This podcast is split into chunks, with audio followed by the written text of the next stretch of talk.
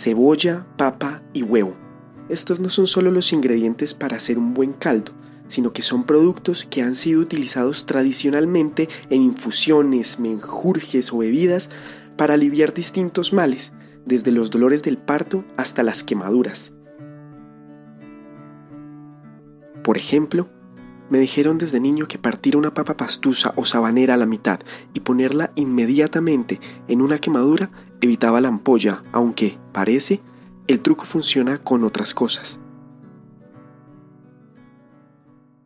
Bueno, eso empezó cuando yo tenía como 11 años, que pues me quemé una pierna y pues se pueden imaginar el dolor, pues yo salí brincando del dolor y una vecina, o sea, la esposa de mi tío, eh, lo primero que hizo fue reventar como tres huevos y le sacó la clara y me bañó en la pierna en, la clara. Quien habla es Ligia Salamanca, quien ha vivido toda su vida en Tabio, municipio de Cundinamarca.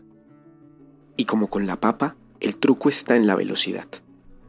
Toca tener en cuenta, y es muy importante, es que para que funcione tiene que ser inmediatamente, usted se quema, entonces colocar eso, porque es para que no se ampolle y pues después ya lógicamente que uno utiliza cremas y eso para la quemadura, pero eso como no se deja ampollar, pues es más fácil sanar.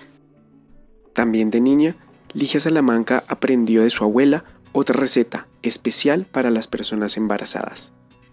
Bueno, eso era algo que hacía mi abuelita y fue por experiencia porque pues en ese tiempo las mujeres pues no iban a tener los hijos del hospital, sino que nacían en la casa, entonces mi abuelita era partera y ella les hacía ese remedio que era eh, tibiar huevo, tibiaban el huevo y le echaban ruda molida con cominos que para fortalecer la matriz. De adulta, fue su mamá quien le dio una bebida poco ortodoxa para ayudarla durante su parto. Mi mami nos enseñó que el vino Z para ella era milagroso. Eh, me acuerdo cuando yo iba a tener a mi primer bebé, cuando ya me empezaron los dolores, ella me, dio eh, medio pocilladito de vino, porque ella le tenía mucha fe a eso, que porque le daba alientos a uno para que sufriera menos en el parto. O sea, es que era buen alimento y ella pues lo revolvía con, con la granulada. También fue con su madre que Patricia, la hermana de Ligia, resolvió un problema con sus pulmones. Cuando yo era pequeña, mi mamá me llevaba a la tienda de la vecina y ella me escuchaba mucho toser. Entonces la vecina le dijo, esa niña tiene demasiado tos, toca que le prepare un jarabe. Y el jarabe se preparaba con la infundia de gallina. La infundia de gallina es una piel, una grasita que tiene la piel de la gallina. Pero la infundia de gallina tocaba freírla y después se le, eh, se le colocaba el jarabe. Dicho jarabe puede ser propóleo o puede ser otro, otra clase de jarabe. Además existe el remedio de la cebolla cabezona roja, partida en rodajas, se coloca al sereno y se le agrega un jarabe naturista. Para que funcione el remedio, tiene que uno tomarse una cucharada por la noche para que le refresque los bronquios. Por la noche también se debe tomar esta última receta que nos regala Ligia para aliviar las vías respiratorias. Este es un remedio casero de las abuelas. Es eh, en un vaso de leche una gelatina de pata, miel de abejas y dos mentas. Deja cocinar eso y se lo toma dos, tres veces al día y lo puede hacer las veces que quiera porque eso, eso no es dañoso y eso le limpia las vías respiratorias.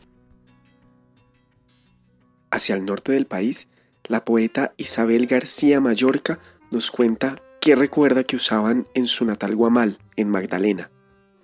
Yo veía a los niños en Guamal, cuando yo era niña, que a los niños sin recursos económicos les ponían en el pecho una tira de ajo para los parásitos. Isabel también recuerda algunos remedios bastante conocidos, aunque hay otros francamente insólitos. Valletilla roja para el pechito para destaparle los bronquios a los niños agua de tomillo también para vías respiratorias, agua de manzanilla para los cólicos de los niños y también le daban esta, esta, una hierba, paico, paico cocinado para los parásitos. Bueno, y la tradicional agua panela con limón para, para la gripa y para bajar la fiebre. De hecho, Isabel puede dar fe de la efectividad de una de estas curas. Para los niños con varicela y sarampión se les bañaba el cuerpito con agua de matarratón hervida, o sea, con lavativas de matarratón. Con eso recuerdo que a, a mi hermana Josefina y a mí nos bañaron.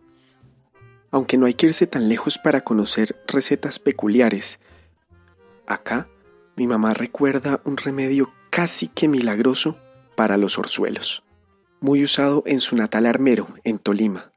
Una muy curiosa que se usaba en mi tierra, en Armero, era que cuando una persona tenía un orzuelo, eh, tan pronto estaban pendientes de que la gallina pusiera el huevo. Se lo colocaban en el, en el ojo y según ellos eh, eso lo mejoraba. Yo no recuerdo mucho si era tan efectivo o no, pero tal vez sí.